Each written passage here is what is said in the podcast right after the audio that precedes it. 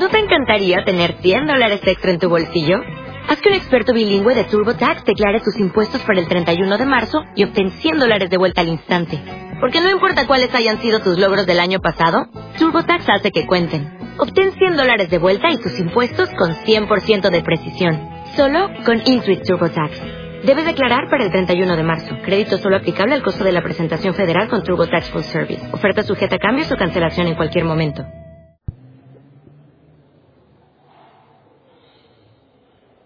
Muy buenas noches.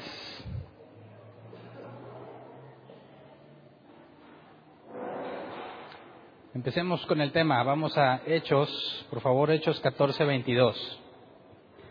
Hechos capítulo 14, versículo 22. Nueva versión internacional dice, fortaleciendo a los discípulos y animándolos a perseverar en la fe es necesario pasar por muchas dificultades para entrar en el reino de Dios, les decían. De aquí sacamos el nombre del tema, es necesario pasar por muchas dificultades. Eh, vamos a continuar exactamente donde nos quedamos el domingo y pues esto puede ser malas noticias para aquellos que desean prosperar en la vida, ¿verdad? Quien quiere una vida próspera o quien este año se propuso tener éxito, pues hoy vengo a agüitarte tus deseos de año nuevo y a decirte lo que Saulo le dijo a las iglesias que fundó, y ahorita vamos a ver de qué se trata, las iglesias que se levantaron en tres ciudades distintas, y les dejó en claro esto, es necesario pasar por muchas dificultades para entrar en el reino de Dios. Entonces, quisiera que empezáramos aquí, antes de ver eh, cada uno de los casos que vamos a tratar, analizamos la palabra dificultades. La palabra dificultades es el griego tlipsis, que se traduce como tribulación o presión interna que te hace pensar que no hay salida o escape. Eso es, esa es la definición de la palabra dificultades usada en la NBI, en la, en la versión 60 traducida como tribulación. Es una presión interna que te hace pensar que no hay salida o escape.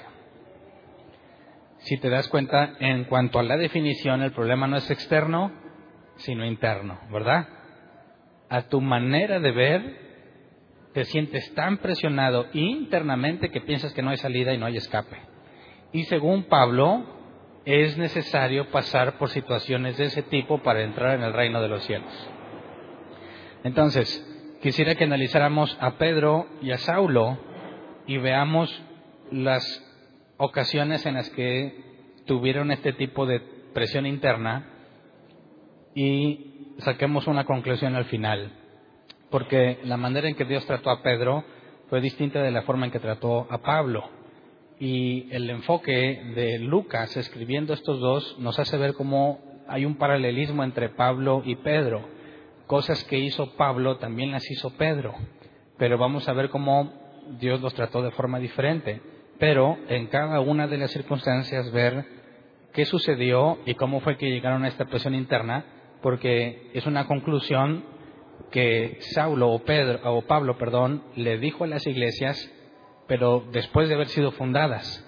No se las dijo en el momento en el que se levantaron, no fue algo que les dijo inmediatamente, sino algo que lo hizo como una conclusión al regresar de su viaje. Así que empecemos en Hechos 11, 19 al 21, porque nos da información sobre, eh, ya ven que vimos a el caso de Cornelio el domingo, y antes de Cornelio vimos a Felipe, y vimos que se empezó a predicar el Evangelio a los gentiles. Así que aquí nos pone un contexto Hechos 11, 19 al 21 dice, los que se habían dispersado a causa de la persecución que se desató por el caso de Esteban, llegaron hasta Fenicia, Chipre y Antioquía, sin anunciar a nadie el mensaje, excepto a los judíos. Sin embargo, había entre ellos algunas personas de Chipre y de Sirene que, al llegar a Antioquía, comenzaron a hablarles también a los de habla griega, anunciándoles las buenas nuevas acerca del Señor Jesús el poder del Señor estaba con ellos y un gran número creyó y se convirtió al Señor. Y notemos que el punto donde nos están enfocando es Antioquía. los que se dispersaron llegaron a Antioquía, le predicaron primero nada más a los judíos, luego también a los griegos. Y veamos eh, versículo 22 al 24. Dice, la noticia de esos sucesos llegó a los oídos de la iglesia de Jerusalén y mandaron a Bernabé a Antioquía. Cuando llegó, eh, perdón, cuando él llegó y vio las evidencias de la gracia de Dios, se alegró y animó a todos a hacerse el firme propósito de permanecer fieles al Señor, pues era un hombre bueno, lleno del Espíritu Santo y de fe. Un gran número de personas aceptó al Señor. Y este Bernabé es el que nos habló, o el que analizamos en el caso de Ananías y Zafira el que fue apodado Bernabé debido a que donó un terreno, ¿verdad? Y el dinero lo puso a los pies de los apóstoles para que se repartiera entre los más necesitados. Se le apodó Bernabé, consolador.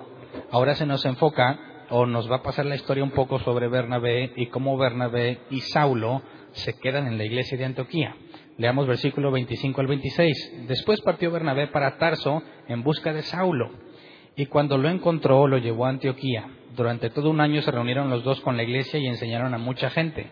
Fue en Antioquía donde los discípulos se les llamó cristianos por primera vez. Así que antes Saulo nos había dicho que perseguía a los que seguían el camino, ¿verdad? Ahora nos dicen que en Antioquía, donde se le están hablando a los griegos y a los gentiles, donde los que fueron perseguidos llegaron, donde Pablo y Bernabé están enseñando, porque es un punto donde van a suceder muchas cosas, Ahí es donde se les llama cristianos por primera vez. Pero fíjate cómo es Bernabé quien busca a Saulo. Y lo buscó en Tarso. Lo último que analizamos de, Pablo, que es Saulo se cambió el nombre a Pablo, es que después de lo que, lo que sucedió camino a Damasco, fue a, la iglesia en Jerusalén y, y, dice que estuvo tres años en Arabia, ¿verdad? Y no supimos qué fue de él. Así que vemos que es, no sabemos qué estaba haciendo Saulo en Tarso pero pues era Saulo de Tarso, de ahí vivía. Entonces vemos que es Bernabé quien lo trae y lo lleva a Antioquía para poner a enseñar. Ahora nos cambia Lucas el tema y nos va a enfocar en Pedro. Analicemos cómo después de la paz que había en Jerusalén o de la paz que experimentaba la iglesia en Jerusalén, vienen de nuevo los problemas y Pedro eh, es encarcelado. leamos del 1 al 5, el capítulo 12. Dice, en ese tiempo el rey Herodes hizo arrestar a algunos de la iglesia con el fin de maltratarlos. A Jacobo, hermano de Juan, lo mandó matar a espada. Al ver que esto agradaba a los judíos, procedió a prender también a Pedro. Esto sucedió durante la fiesta de los panes sin levadura. Después de arrestarlo, lo metió en la cárcel y lo puso bajo la vigilancia de cuatro grupos de cuatro soldados cada uno. Tenía la intención de hacerlo comparecer en juicio público después de la Pascua, pero mientras mantenían a Pedro en la cárcel, la iglesia oraba constante y fervientemente a Dios por él. ¿Recuerdan cuál era la prohibición que le habían hecho a Pedro y a los demás? No hablar en el nombre de Jesús. ¿Por qué lo van a llevar a juicio? Pues porque sigue hablando sobre Jesús, sigue enseñando sobre Jesús. Y se nos describe que Jacobo, hermano de Juan, es el primer apóstol en morir. Lo mataron a espada. No se nos da detalle exactamente qué tan largo fue el proceso, pero lo mataron. No sabemos si lo enjuiciaron justamente o injustamente o cuál fue el proceder. Me refiero injustamente como el caso de Juan el Bautista, que simplemente mandaron matarlo por un capricho. No se nos relata, pero es el primer apóstol en morir. Y luego Pedro está encarcelado. Si a Jacobo lo mataron, ¿cuál es la probabilidad de que maten a Pedro? Herodes está tratando de darle gusto a los judíos. Así que nos da el detalle de que la iglesia oraba constante y fervientemente a Dios por él. ¿Oraron por Jacobo? No dice tampoco, ¿verdad? ¿Querían más a Pedro que a Jacobo? No lo creo. Seguramente también oraron por Jacobo, ¿no? No, no creo que haya alguna razón para pensar que nada más oraron por Pedro. Pero fíjate, oran fervientemente a Dios por él. Y luego Dios contesta la oración. Leamos del 6 al 11. Dice, la misma noche en que Herodes estaba a punto de sacar a Pedro para someterlo a juicio, este dormía entre dos soldados sujeto con dos cadenas. Unos guardias vigilaban la entrada de la cárcel. De repente apareció un ángel del Señor y una luz resplandeció en la celda. Despertó a Pedro con unas palmadas en el costado y le dijo, deprisa, levántate. Las cadenas cayeron de las manos de Pedro. Le dijo además el ángel, vístete y cálzate las sandalias. Así lo hizo y el ángel añadió, échate la capa encima y sígueme. Pausa. Quisiera que te imaginaras esto. ¿Por qué se tiene que echar la capa encima? ¿Y qué hacía sin ropas Pedro, verdad? Notemos que la gente no estaba completamente vestida si no traía su, su capa, ¿verdad? Así que se piensa que estaba nada más con la ropa interior, una especie de faldoncito nada más. Y qué incómodo estar atado a dos guardias. Fíjate, el, tanto lo resguardaron, dos guardias encadenados a Pedro y ahí estaba dormido en medio de los dos. Llega el ángel, las cadenas caen y los guardias no se dan cuenta. Échate la capa encima y sígueme. ¿Por qué se tiene que cubrir Pedro? ¿Podrían verlo o no podrían verlo? Si los guardias están a un lado de Pedro y su tarea es que no se les escape, ¿estaban dormidos o a, a qué grado estaban dormidos que no se dieron cuenta que hay un ángel que está hablando con Pedro, que ya las cadenas no tienen a Pedro y que se empieza a marchar. Versículo 9 dice, Pedro salió tras él, pero no sabía si realmente estaba sucediendo lo que el ángel hacía. Le parecía que se trataba de una visión. Pasaron por la primera y la segunda guardia y llegaron al portón de hierro que daba a la ciudad. El portón se les abrió por sí solo y salieron. Caminaron unas cuadras y de repente el ángel lo dejó solo. Entonces Pedro volvió en sí y se dijo, ahora estoy completamente seguro de que el Señor ha enviado a su ángel para librarme del poder de Herodes y de todo lo que el pueblo judío esperaba. Yo quisiera que nos diera más información sobre esto, ¿verdad? ¿Cómo fue que se sale así tan simple? Pasa la primera guardia, la segunda, se abre el portón y nadie se da cuenta. Y no es factible pensar que todos estaban dormidos y por estar dormidos nadie se dio cuenta. Además nos da un detalle, Pedro pensaba que era un sueño. Y a mí me gusta pensar que algo sucedió de manera que a pesar de que los guardias estaban despiertos, no lo vieron. ¿En qué me baso? Bueno, recuerdan que cuando Jesús iba con los dos camino a Maús, estaban viéndolo, hablaban con él, pero eran incapaces de reconocerlo. Así que no creo que haya algo que impida que algo similar pasara en este caso. Pedro se da cuenta, dice, vuelve en sí, porque pensaba que era un sueño, y ahora sí llega a la conclusión de que Dios lo libró. O sea que las oraciones de los que oraban por Pedro fueron contestadas, ¿verdad? Pero ¿por qué con Jacobo no, verdad? Si alguien está encarcelado como Pedro y la iglesia ora por él, ¿tenemos la garantía de que va a salir? No hay ninguna garantía. Entonces, ¿por qué en esta ocasión Dios les concedió a la iglesia el hecho de que Pedro saliera? Bueno, acuérdense de que lo que significa orar, ¿verdad? Intercambiar deseos es la oración lo que provocó que Dios decidiera mandar a un ángel o Dios mandó un ángel independientemente de la oración? ¿Qué opinas? Quisiera que notáramos la reacción de los que estaban orando por Pedro, porque están orando fervientemente, pero no creen que Dios pueda rescatar a Pedro. Veamos versículo 12 al 19, dice, cuando, yo, cuando cayó en cuenta de esto, fue a casa de María, la madre de Juan, apodado Marcos, donde muchas personas estaban reunidas orando. Pausa. ¿Se acuerdan que este, este Juan, apodado Marcos, es el, es el que escribió el Evangelio de Marcos? Y se dice que María, madre de Juan, o sea, de Marcos, era María era hermana de Bernabé y Marcos sobrino de Bernabé. Dice versículo 13, llamó a la puerta de la calle y salió a responder una sierva llamada Rode. Al reconocer la voz de Pedro, se puso tan contenta que volvió corriendo sin abrir. Pedro está a la puerta, exclamó. Estás loca, le dijeron. Ella insistía que así era, pero los otros decían, debe de ser su ángel. Pausa. Están orando para que Dios lo libre, ¿verdad? Le dicen que Pedro está ahí y no lo creen. ¿Para qué oraban entonces? Checa. Checa la definición de la palabra orar. ¿eh? Ellos tenían fe en que Pedro iba a ser sanado, o sea, que Pedro, perdón, que Pedro iba a ser librado. ¿Estaban seguros de que Pedro iba a ser librado? No. Ellos estaban intercambiando deseos con Dios. Por eso cuando le dice, Pedro está ahí, dice, debe de ser su ángel. Pero ¿qué significa que es su ángel? ¿Cómo que debe de ser su ángel? Es la conclusión de ellos. ¿Qué significa esto? Algunos de aquí tratan de llegar a la conclusión de que existen los ángeles guardianes que cada uno tenemos un ángel que nos cuida. Pero bíblicamente en ningún lado dice que cada quien tiene uno. Dice que el ángel de Jehová acampa alrededor de los que le temen y le defiende. Pero cuando habla del ángel de Jehová no sabemos si está hablando en singular o en plural. De manera que puedes o podemos tener ahí dos partes de decir, bueno, si acampa alrededor de ti y te defiende, puede ser uno, puede ser varios. De hecho, en Hebreos nos dice que los ángeles son espíritus ministradores, ¿no? De aquellos que van a heredar la salvación. Así que el hecho de que haya ángeles que sirven a los salvos o a los que van a heredar la salvación, eh, estrictamente no nos lleva a concluir que cada quien tiene un ángel asignado, aunque tampoco hay nada que lo impida, ¿verdad? Bíblicamente hablando. Pero el hecho de que la chica esta que va a la puerta diga, es Pedro porque reconoció la voz, y ellos digan, debe de ser su ángel, tenemos dos posibilidades. Estamos hablando de un ángel, o sea, un ente espiritual, o de lo que la palabra ángel significa, mensajero. Así que puedes decir, bueno, estas personas, las que estaban orando, piensan que es un ángel del cielo o es un mensajero de Pedro. ¿Me explico? Debe de ser el mensajero de Pedro o alguien en su nombre. Y no necesariamente podemos asegurar que están esperando a un ser celestial, ¿verdad? ¿Cuál te gusta más? Bueno, aquí hay libertad para escoger, ¿verdad?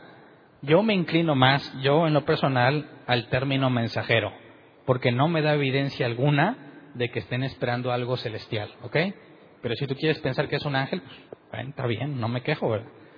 Si la Biblia no lo dice estrictamente, hay libertad. Pero fíjate cómo entonces la iglesia ora fervientemente y cuando le dice, ahí está Pedro, no lo creen. Prueba de que no existía ese concepto de que yo estoy seguro que lo voy a recibir y lo pido en fe, ¿verdad? Sino que están intercambiando deseos con Dios esperando que se haga la voluntad de Él. Dice versículo eh, 16, entre tanto Pedro seguía llamando. Cuando abrieron la puerta y lo vieron, quedaron pasmados.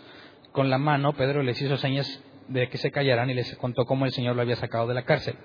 Cuéntenles esto a Jacobo y a los hermanos, les dijo. Luego salió y se fue a otro lugar. Pausa. ¿No se supone que Jacobo ya lo habían matado? ¿Verdad? Dicen que primero Jacobo, hermano de Juan, fue, lo mataron a espada y luego encarcelaron a Pedro. Pedro sale y dice, cuéntenle a Jacobo, ¿cuál? Si ya lo mataron o Pedro no supo que lo habían matado. Bueno, acuérdense que había más de un Jacobo, ¿verdad? El otro Jacobo, este que está aquí, muy seguramente es Jacobo el hermano del Señor, del cual tenemos la, la epístola. Por eso nos dice Jacobo, hermano de Juan, fue muerto a espada. Y cuando nos habla de este otro Jacobo, y ya no se nos dice que el hermano de Juan, podemos concluir que está haciendo referencia al que sigue vivo, ¿verdad? Al hermano de Jesús. Dice, luego salió y se fue a otro lugar. Al amanecer se produjo un gran alboroto entre los soldados respecto al paradero de Pedro. Herodes hizo averiguaciones, pero al no encontrarlo les tomó declaración a los guardias y mandó matarlos. Después viajó de Judea a Cesarea y se quedó allí. Entonces, eh, Dios libró a Pedro, ¿verdad? De una forma sobrenatural. Pero no siempre Dios libra a sus siervos. Tenemos el caso de Esteban, tenemos el, caso de Jacobo, hermano de Juan, que no los libró, no quiso librarlos.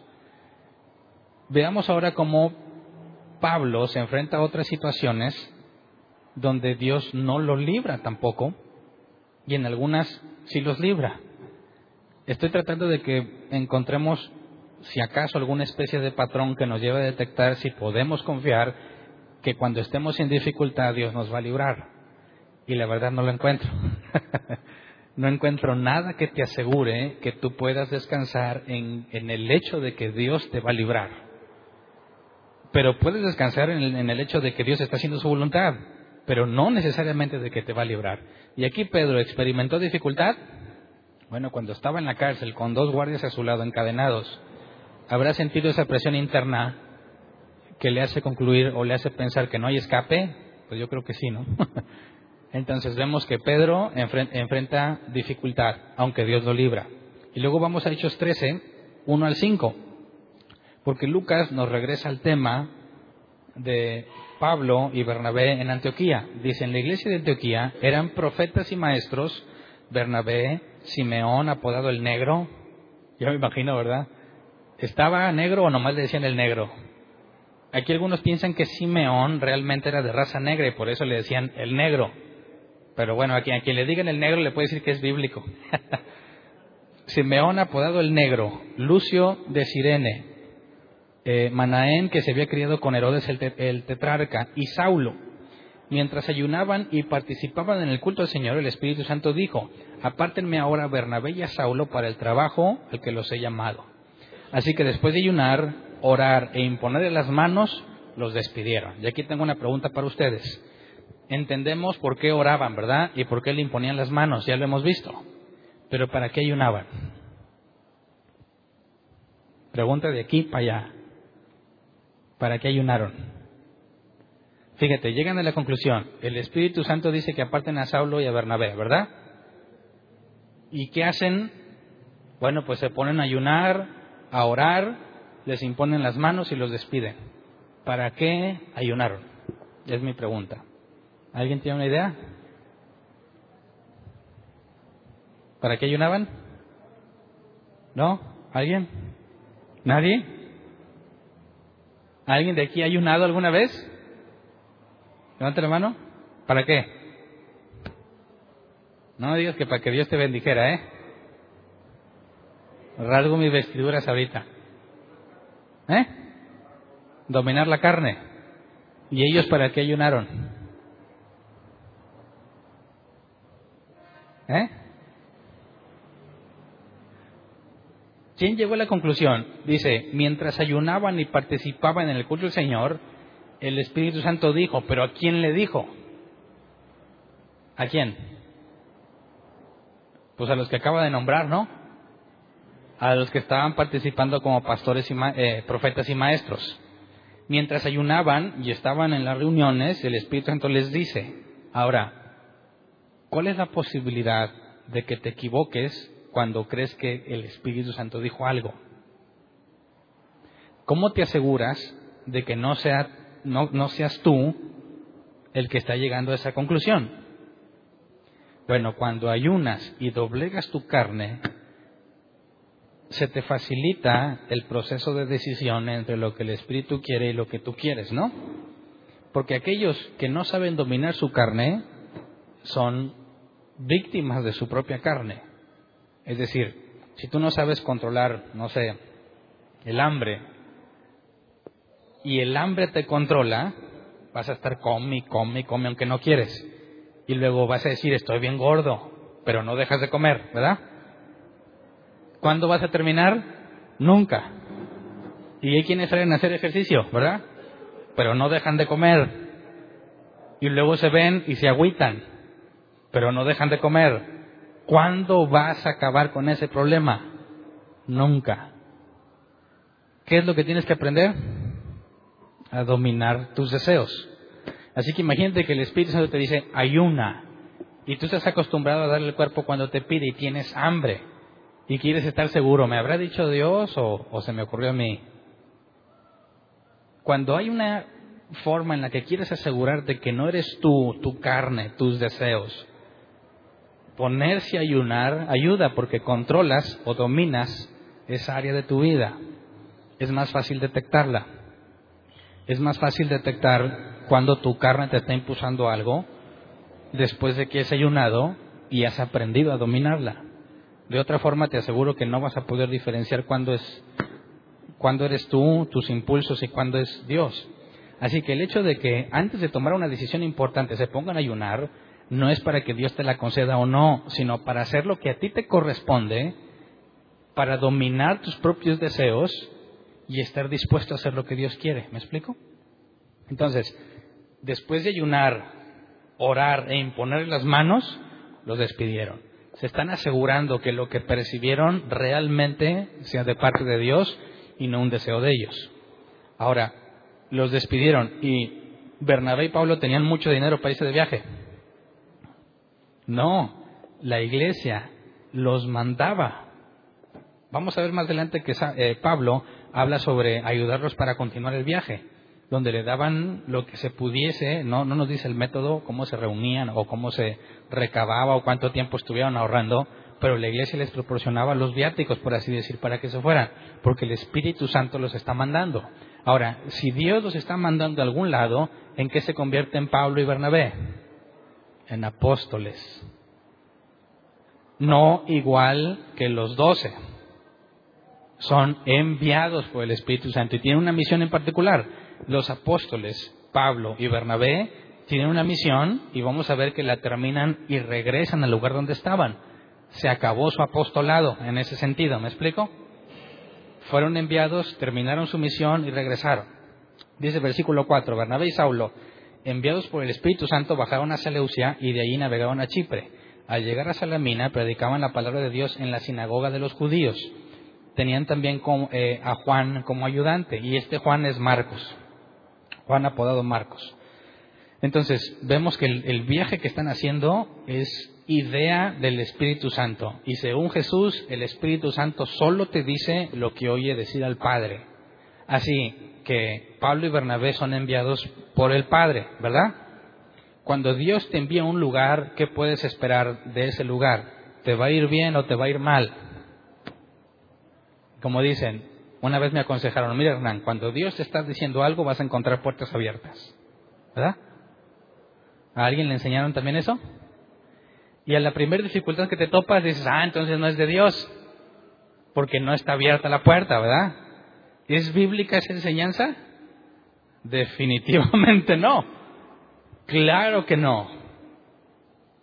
¿Por qué? Mira, vamos a ver cómo les fue a ellos.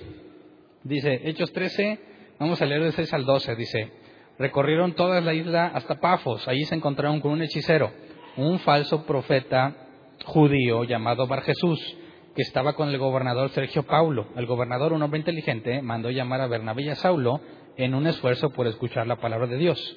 Pero Elimás el hechicero, que es lo que significa su nombre, se les oponía y procuraba apartar de la fe al gobernador. Entonces Saulo, o sea Pablo, lleno del Espíritu Santo, clavó los ojos en Elimás y le dijo, Hijo del diablo y enemigo de toda justicia, lleno de todo tipo de engaño y de fraude, ¿nunca dejarás de torcer los caminos rectos del Señor?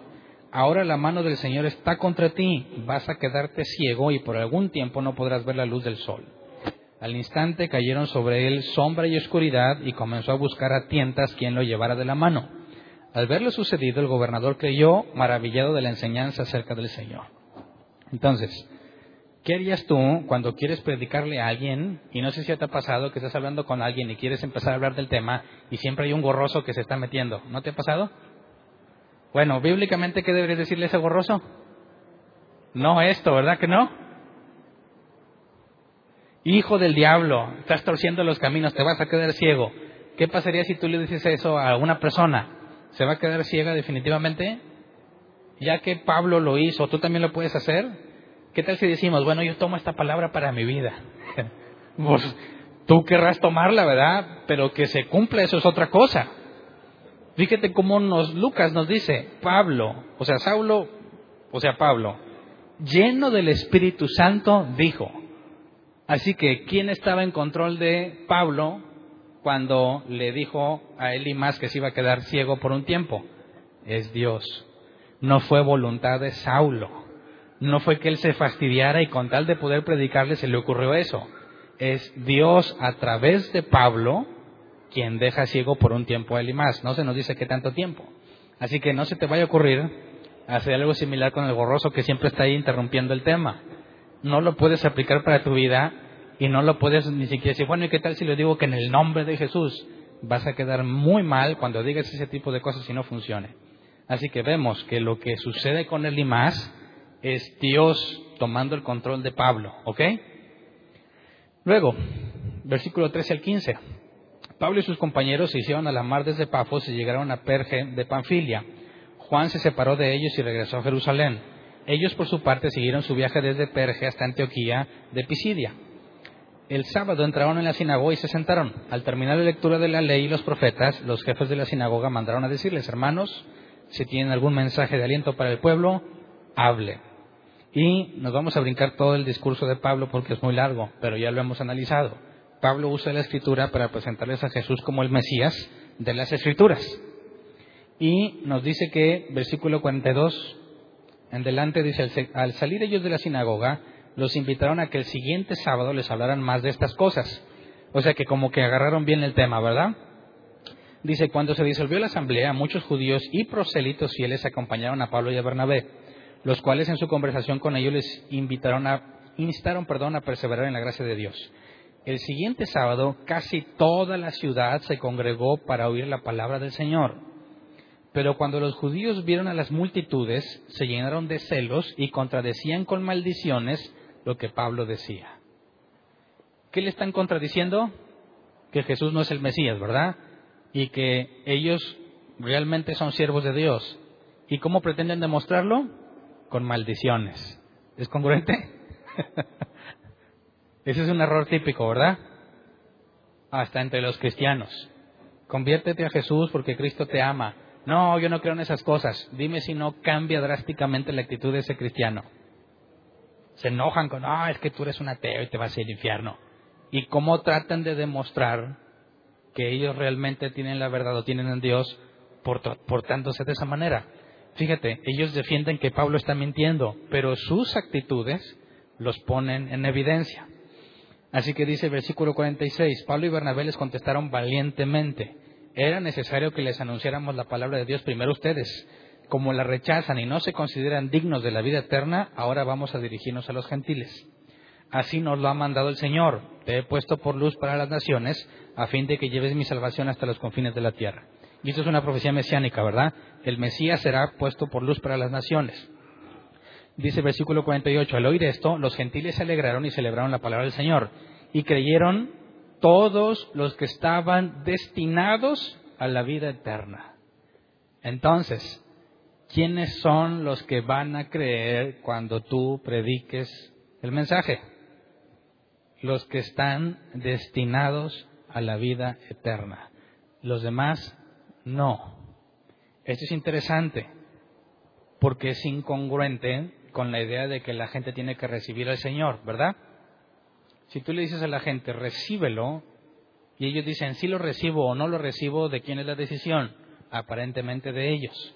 Pero según la Escritura, solamente creyeron los que estaban destinados a la vida eterna. Y esto nos lleva a la carta a los romanos que analizaremos más adelante, a los que fueron predestinados desde antes de la fundación del mundo. A eso se les va a mostrar misericordia. Así que los judíos que no creyeron, ¿cuál es la conclusión lógica? No estaban destinados a la vida pero eran judíos que guardaban la ley.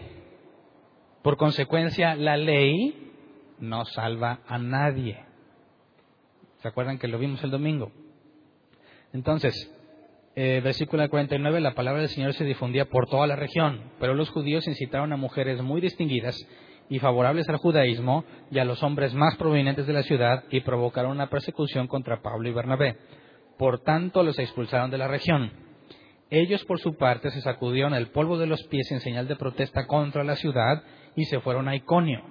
Y los discípulos quedaron llenos de alegría del Espíritu Santo. Y este es otro punto interesante.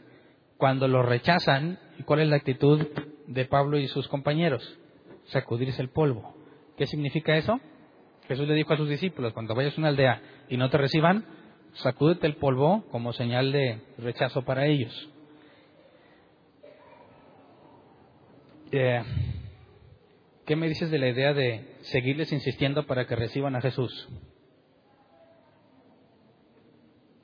¿Qué tal si vamos a una colonia, como a mí me tocó hace años, hace muchos años, en otra congregación? Nos decían, vamos a las colonias y vamos casa por casa y les hablamos de Jesús. Y me acuerdo que una de las casas, este, fue un momento muy incómodo porque íbamos a una casa como que la estaban construyendo y tenía unas lonas muy grandes a la entrada y nosotros no hallábamos dónde tocar el timbre, ¿verdad? No había puerta ni nada porque estaban las lonas, así que ah, abrí la lona y me asomé y era el cuarto de alguien. Y se estaba peinando y se asustó, pegó el grito cuando me vio que me metí. Y dije, ay, discúlpame, es que venimos a hablarte de Dios. No, me corrió, no quiso oír nada. Y en lo general, eh, nadie nos hizo caso, nadie, nadie. Y cuando llegábamos con la persona que nos estaba dirigiendo, le decíamos, pues nadie cree. No, es que hay que orar y volver a insistir. ¿Les ha pasado? Y un día se le ocurrió, ya sé, vamos a poner con tambores, trompetas, ir cantando por toda la colonia, proclamando victoria, y luego después volvemos a evangelizar. ¿Cómo ves la idea?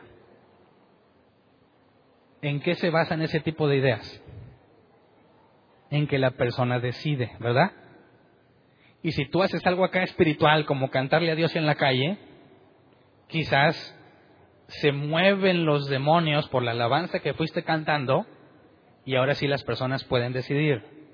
Pero qué incongruencia con lo que Pablo y Bernabé hacen cuando salen. ¿Qué hacen ellos? se sacuden. en señal de protesta contra la ciudad. ¿Cómo se atreven a decir, ah, bueno, entonces no quieres, allá tú, mira, yo ya cumplí? ¿En qué se basa esa idea? En que solo creen los que están destinados para la vida eterna.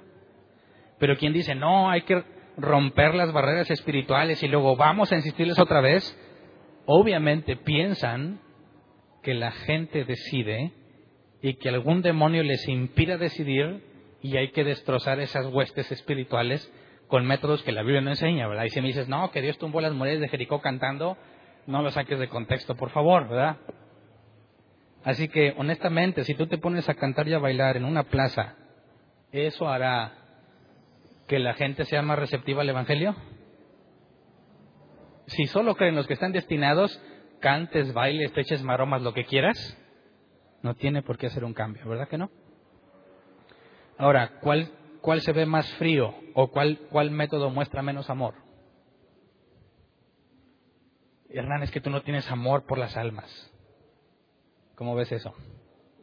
Y tú dices, ah, no te interesa, está bien, no hay problema. Continúo con a ver quién más le interese. ¿Y el amor? ¿Dónde está el amor por los perdidos? Pues ya lo demostré, ¿no? Cuando le hablé. Ahí está demostrado el amor por los perdidos. Y si a él no le interesa, no hay, más, no hay nada más que yo pueda hacer. Eso ya queda en manos de Dios, ¿verdad? Si se vuelve a presentar otra oportunidad, con gusto le voy a hablar. No voy a desaprovechar las oportunidades. Pero en ningún momento vemos en la Biblia que les debas de estar insistiendo, ¿verdad? Y mucho menos por medio del temor y muchas otras cosas que quieren hacer. Así que seamos sabios en esa parte. Entonces, eh, después se van a otra ciudad, eh, se llama Iconio. Y leamos de eh, forma resumida Hechos 14, 4 al 7. Dice, la gente de la ciudad estaba dividida, porque cuando llegaron ahí muchos judíos y griegos creyeron. Tanto que la ciudad se empezó a, empezaron a tener discusiones entre los que estaban a favor, fíjate, los que estaban de parte de los judíos y otros de parte de los apóstoles. ¿Cuáles apóstoles? Pablo y Bernabé. ¿Por qué se les llama apóstoles? porque fueron enviados por el Espíritu Santo. Así que tanto afectó la predicación de ellos que toda la ciudad estaba dividida. Dice versículo 5, hubo un complot tanto de los gentiles como de los judíos, apoyados por sus dirigentes para maltratarlos y apedrearlos. Al darse cuenta de esto, los apóstoles huyeron a Listra y a Derbe, después, eh, perdón, ciudades de Licaonia y a sus alrededores, donde siguieron anunciando las buenas nuevas. Y en este caso no les pasó nada. Oyeron que los querían maltratar y apedrear y se fueron, ¿verdad? Pero la situación cambia mucho en Listra, porque aquí ni siquiera les avisaron. Leamos Hechos 14, 8 al 20.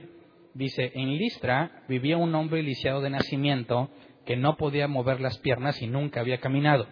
Estaba sentado escuchando a Pablo, quien al reparar en él y al ver que tenía fe para ser sanado, le ordenó con voz fuerte, ponte en pie y enderezate.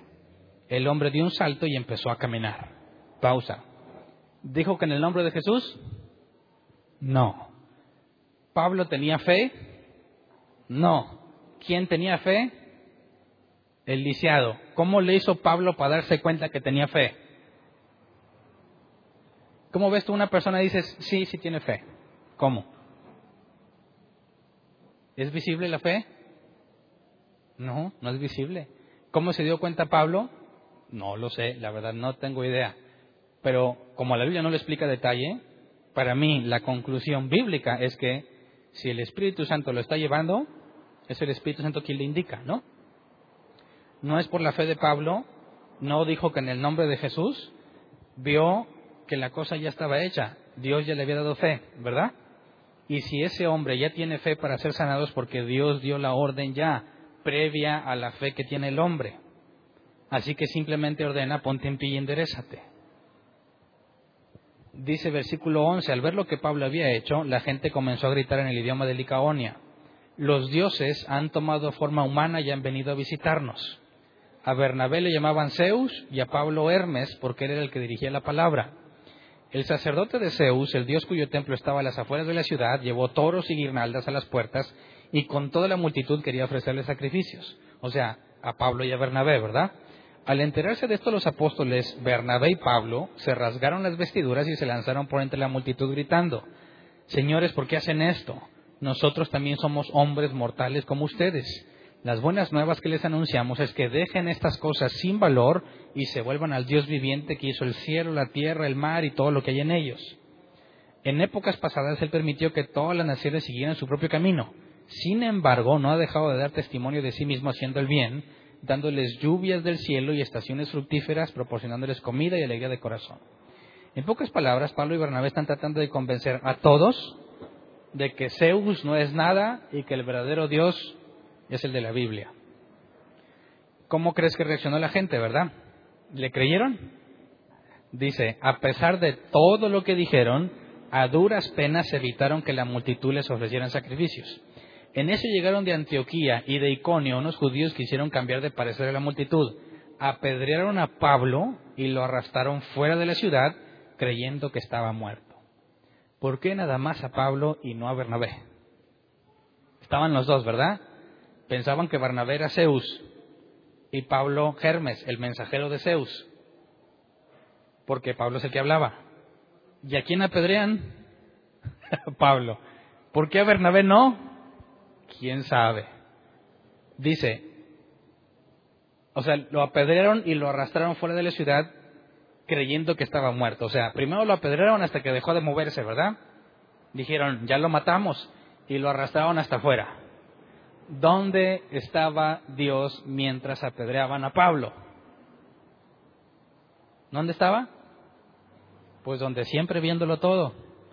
¿Por qué no impidió que apedrearan a Pablo. Imagínate que tú eres Pablo y te están apedreando. Y Pablo fuera uno de los cristianos de ahora. ¿Qué diría? ¿Qué onda, Señor? Tú me mandaste. Vengo aquí porque tú me dijiste. Yo quería puras puertas abiertas. El cielo a mi favor. ¿Y qué le están haciendo? Lo están apedreando hasta que creyeron que estaba muerto. ¿Y qué hizo Dios? Nada. Quiero que te des cuenta cómo es el Dios al que pretendemos servirle. ¿Ok? ¿Qué puede hacer en un momento en el que estés en grave dificultad? No creo que te llegue a pasar algo como esto, ¿verdad? Pero en un momento en que te sientes tan mal internamente que piensas que ya no hay salida, te vas a dar cuenta que en ocasiones Dios no va a hacer absolutamente nada al respecto. Por más que llores, chilles, patales, no se va a meter. ¿Por qué? Porque ese es parte del proceso que quiere que vivas. Es parte de lo que va a forjar tu carácter. ¿Cómo va a forjar las pedradas a Pablo? No tengo idea. Pero a los que sufren injusticia a causa del Evangelio, ¿Cuál es la consecuencia según Jesús? Tiene recompensa allá arriba. Así que Dios puede decidir en cualquier momento dejarte pasar por ese tipo de dificultades porque vale la pena lo que vas a recibir allá. Según tu criterio, no puedes encontrar lógica, está bien que Dios le va a dar un premio allá, pero que lo apedreen. ¿Tú crees que lo apedrearon así despacito? No, lo quieren matar. Y cuando quieres matar a alguien a pedradas, no le avientas las pedradas al cuerpo, le avientas las piedras a la cabeza. Así que, ¿qué es lo más probable que pasó con Pablo, que pensó que estaba muerto? Le dio una pedrada en la cabeza y se había quedado desmayado. Ya no reaccionó. Ahora, ¿tú crees que ya no, ya no se mueve y lo dejan o se aseguran de que esté muerto? Si lo que quieren es matarlo, se van a asegurar de que esté muerto. Así que de alguna forma, dice el versículo 20, pero cuando lo rodearon los discípulos, pausa, ¿cuáles discípulos si nomás eran Pablo y Bernabé? Aquí nos está contando la historia resumida.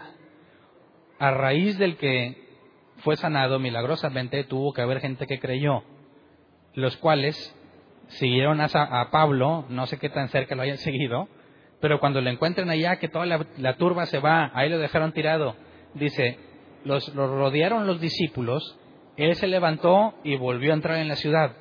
Al día siguiente partió para Derbe en compañía de Bernabé.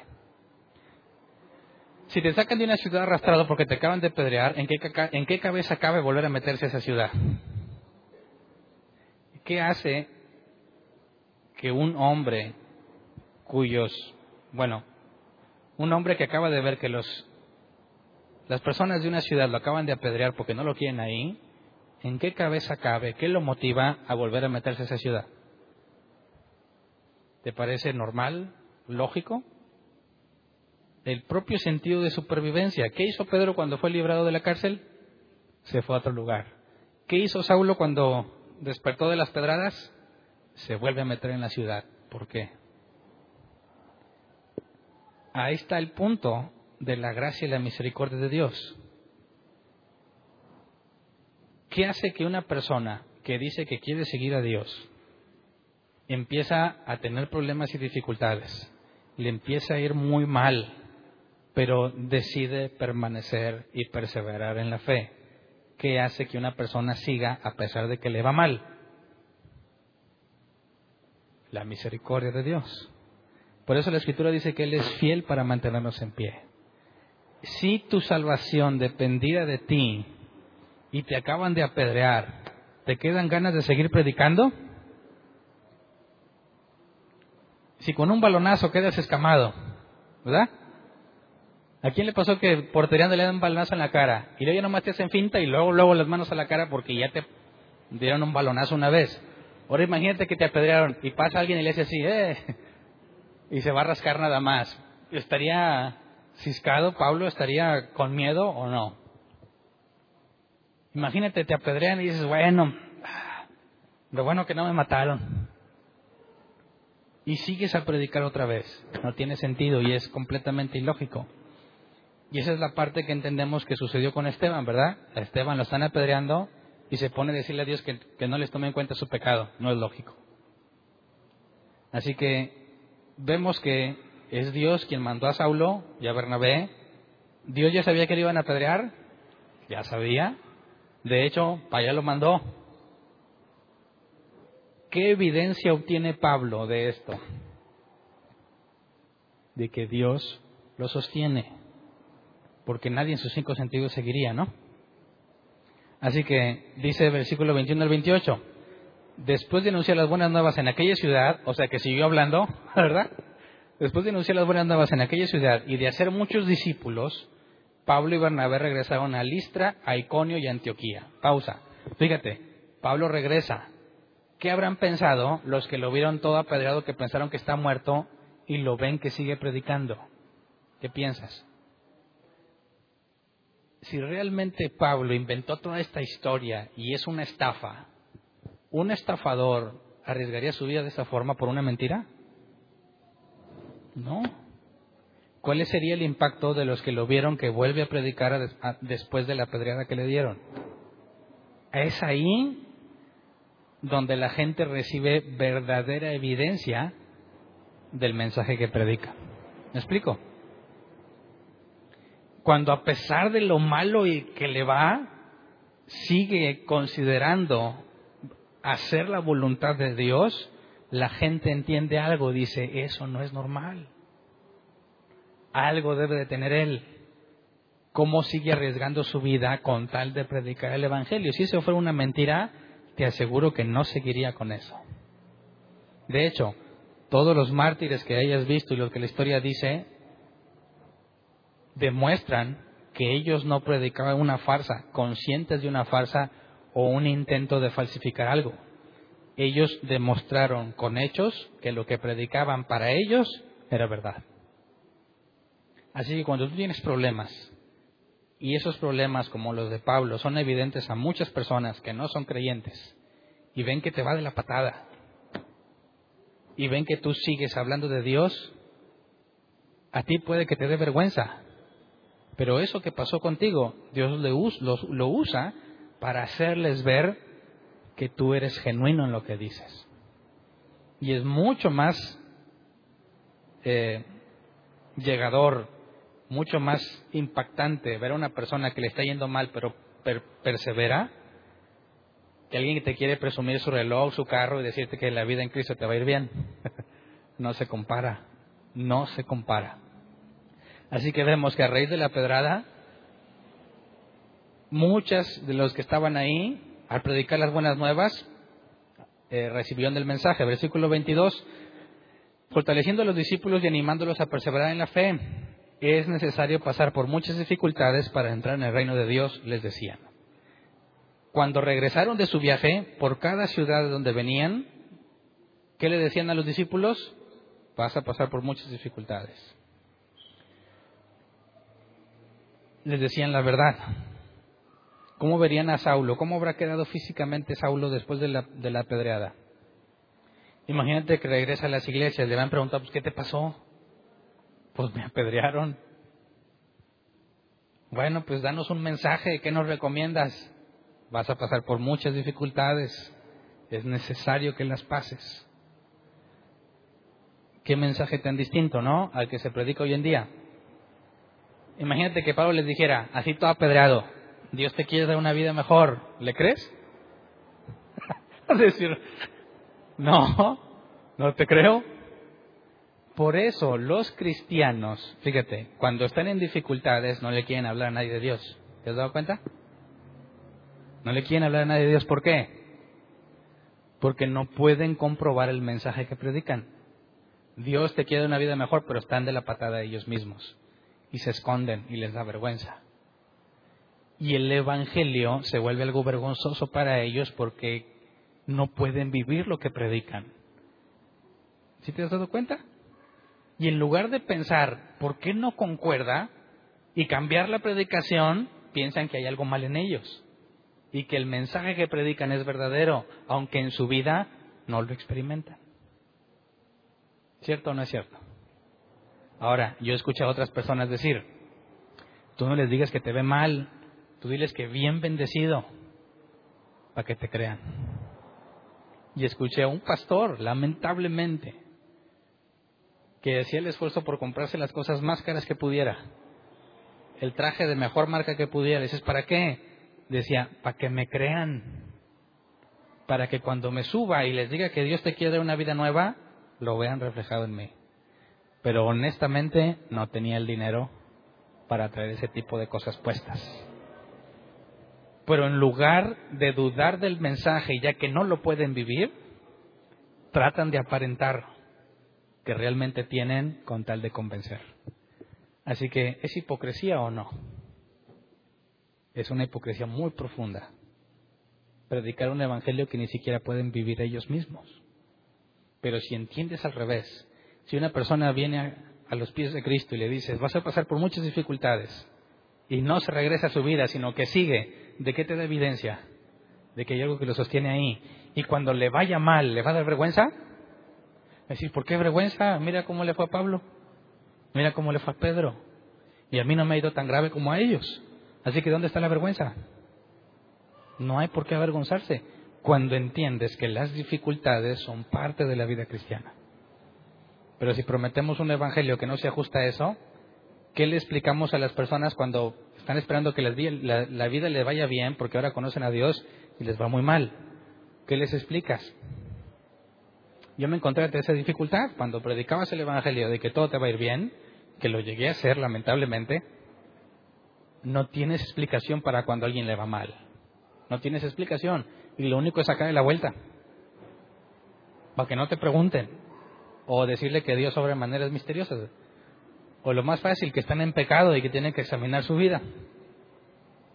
Pero entonces, la honestidad de Pablo al decirle a los creyentes es necesario pasar por muchas dificultades para entrar en el reino de Dios, les decían. ¿Eso provocaba que la gente se fuera de la iglesia? No. También es común, y me lo han dicho muchas veces, Hernán, tú estás provocando confusión. Estás provocando que la gente no quiera la iglesia cuando le dices esas cosas. Pues, ¿qué quieres que te diga, verdad? Tienes que decir lo que está en la escritura. Y si al decirte lo que está en la escritura te vas, ¿Cuál es la conclusión bíblica? Tú no estabas buscando a Dios. Así de simple. Cuando estás buscando a Dios y lo tienes, está la parábola de la perla de gran precio. Cuando un hombre encuentra una perla de gran precio, vende todo lo que tiene con tal de comprarla. Se vuelve lo más valioso en su vida. Pero si te dicen, aquí está la perla de gran precio, pero tienes que vender todo, y dices, ay, no, pues así no me conviene, entonces no es de gran precio para ti, no es valiosa para ti. Pero quien dice, lo dejo todo con tal de tener eso, ese es el concepto del cristianismo bíblico. No hay nada que se compare con tener a Jesús. Porque en la lógica más simple, si crees que lo que, lo que la Biblia dice, definitivamente si este mundo va a pasar, ¿por qué te afanas tanto, verdad? Así que la honestidad de Pablo y Bernabé cuando hablan con las iglesias no vemos que provoque que la gente se vaya. Al contrario, perseveraban sabiendo que ese tipo de cosas le pueden pasar. Versículo 26, de Atalía navegaron a Antioquía, donde se les eh, había comentado la gracia de Dios para la obra que ya habían realizado. Cuando llegaron, reunieron a la iglesia e informaron de todo lo que Dios había hecho por medio de ellos y de cómo había abierto la puerta de la fe a los gentiles. Y se quedaron ahí mucho tiempo con los discípulos. O sea, terminaron su viaje. Pero, regresemos al versículo 23. Dice, en cada iglesia nombraron ancianos y con oración y ayuno los encomendaron al Señor a quien habían creído. Entonces les decían que iban a pasar por dificultades y levantaban ancianos. Y ellos se iban y regresaban. ¿Qué pasó con todas esas iglesias? Vamos a ver más adelante que deciden volver a visitarlas, pero los ancianos se quedaban a cargo. Así que, a pesar de que Saulo y Bernabé habían fundado esas iglesias, cada iglesia era independiente en cuanto a las decisiones que tomaba, porque cada iglesia tenía un grupo de ancianos que las pastoreaba. Así que Pablo se iba, le cuenta a todos y todos se regocijan porque saben que la iglesia tiene los fundamentos necesarios y las personas que pastoreen a la gente que está ahí para que se mantenga firmes en la fe. Pero mi pregunta es, ¿qué leían ellos cuando se reunían? Cuando se reunían, ¿qué estudiaban? No me digas que la Biblia, porque en su mayoría eran gentiles. Y además no la podían sacar de la sinagoga si es que la sinagoga tenía escrituras. Así que, ¿qué leían? ¿Qué estudiaban? ¿Cómo se edificaban unos a otros? Por medio de las experiencias. Fíjate, ¿tú crees que la gente llegaba, se congregaban y decían, ¿y pues qué hacemos? No es como ahora que llegamos, estudiamos la Biblia o cantamos. Llegaban y, ¿cómo? Imagínate que tú eres un anciano de aquel tiempo. Tienen la congregación y están esperando que les ayudes con su vida diaria. ¿Cómo les ayudas? ¿Qué pasa si tú no tienes una relación personal con Dios? Cuando llegases ahí con ellos, ¿qué podrías hacer si toda la vida vives como quieres? Y en la iglesia, lamentablemente como hoy en día, porque cantan y hacen cosas, piensan que ya adoraron al Señor. En aquel entonces, ¿cómo llegaron a la conclusión de que ya lo habían adorado? No podían llegar a esa conclusión. Tenían que vivirlo diariamente, de otra forma no avanzaban. Y cuando se presentaban algún problema, alguna circunstancia, los ancianos, los que eran más experimentados, que tenían los requisitos bíblicos, tenían que hacer uso de los dones para poder ayudarlos. ¿Qué debiéramos hacer nosotros? Lo mismo. La ventaja es que tenemos las escrituras. Estudiamos lo que estos hombres enseñaron. Pero no podemos depender nada más de eso. Es decir, no porque leas la Biblia ya tienes. Necesitas una relación personal con Dios. Es ahí donde creces y aplicas lo que leemos en la Escritura. Así que, ¿es más difícil para nosotros o para ellos en nuestros tiempos? ¿Era más fácil para ellos o más fácil para nosotros? En mi opinión, para ellos. ¿Por qué para ellos? porque no tenían de otra más que vivir una vida personal con Él. ¿Y nosotros? Nosotros tenemos muchísimas opciones, ¿sí o no? ¿Qué prefieres? ¿Estar en una posición donde puedes elegir entre muchas opciones, pero solo una es la correcta? ¿O estar en una posición donde nomás tienes una? ¿Cuál le pedirías a Dios? ¿Dónde quisieras estar? ¿En cuál situación? Obviamente, si tú estás buscando a Dios, diré Dios, ponme en un lugar donde no haya de otra más que hacer lo que tú quieres. Porque así dejo de desconfiar de mí mismo. ¿Me explico? Así, cuando ellos llegaban y decían, bueno, este, ¿cómo te fue en la semana? Estaban obligados a interactuar, a comunicarse, a conocerse y a ayudarse. Ese es el punto al que tenemos que llegar nosotros. Se llamaban hermanos unos a otros no nada más porque se congregan en el mismo lugar, sino por el tipo de relación que tenían. ¿Verdad? Entonces, ¿nos parecemos a ellos? Estamos muy lejos, muy lejos. Necesitamos conocernos cada vez más. Es imposible que, que nos conozcamos todos a todos, ¿verdad? Pero necesitamos rodearnos de personas a los que puedas conocer de una manera más personal y que pueda ser útil en la vida de ellos o puedan ser útil en tu vida. Y cuando llegamos aquí a la congregación, no nada más se trata, vengo, escucho y me voy de volada. No, convivir, la fraternidad, ayudarnos y conocernos unos a otros. Podremos estudiar mucho la Biblia, pero si no hacemos esa otra parte, nos vamos a quedar cortos. Así que por favor, cuando vengas a congregarte, sobre todo los domingos, no planees cosas inmediatamente después de que se termine la reunión. No pongas compromisos ahí. Di, aquí hay un tiempo para quedarme a platicar, para conocer a alguien. Es más, no hagas planes para que los planes los hagas con los que están aquí y se vayan a la casa de uno y luego a la casa de otro, se vayan a algún lugar y empiecen a conocerse y empecemos acercarnos cada vez más al modelo bíblico. ¿Ok? Entonces, ¿vieron algún patrón de, en cuanto a la forma en que Dios trata a sus siervos cuando Él los manda? ¿Te va a ir bien o te va a ir mal? ¿Cuál es el patrón? No hay ningún patrón de que me va a ir bien y que me va a ir mal. Me va a ir bien y mal, ¿verdad? En algunas ocasiones la gente me va a recibir muy bien, en otras me van a querer apedrear. En otras, al principio bien y luego mal. No hay seguridad. ¿Eran malos al predicar el mensaje? No lo creo. Así que cuando tú predicas la verdad, el resultado no depende de ti, el resultado depende de Dios. Pero tenemos que saber que por más que intentes librarte de las dificultades y por más que le pidas a Dios, es una parte necesaria en el cristiano. Es necesario pasar por dificultades para entrar en el reino de Dios. Como quiera, ¿estás dispuesto a seguirlo? Vamos a ponernos de pie y vamos a orar.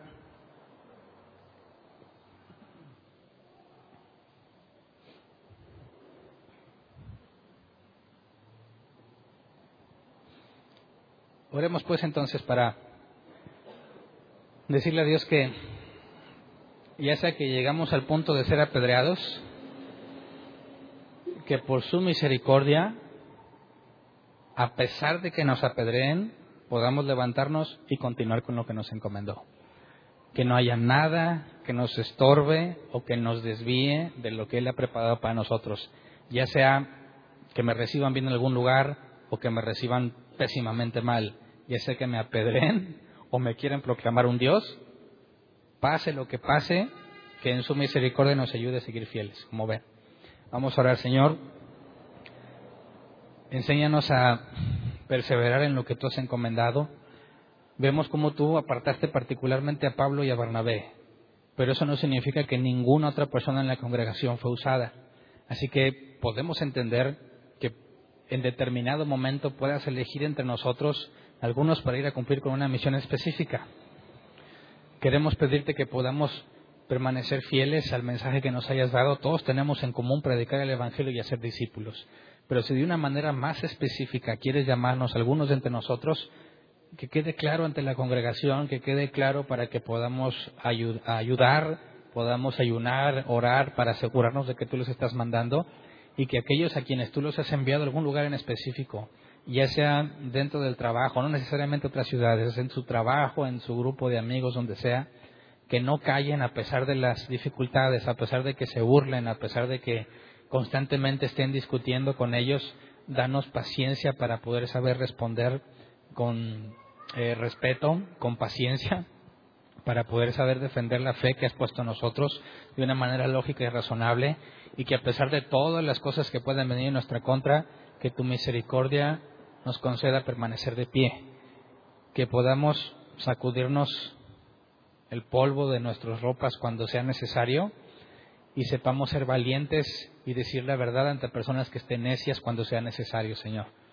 Concédenos ser fieles y concédenos entender y aprender como Pablo y Bernabé entendieron que cuando predicamos el mensaje no es responsabilidad nuestra cómo van a reaccionar las personas, eso te corresponde a ti.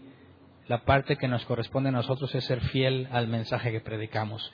Ya sea que nos critiquen, Señor, que nos tachen de personas satánicas o personas que destruyen la unidad y el amor en la iglesia, a pesar de cualquier cosa que pueda venir en nuestra contra, concédenos permanecer fieles a la palabra que nos has dado, al entendimiento que nos has concedido y a la misión específica que nos hayas encomendado.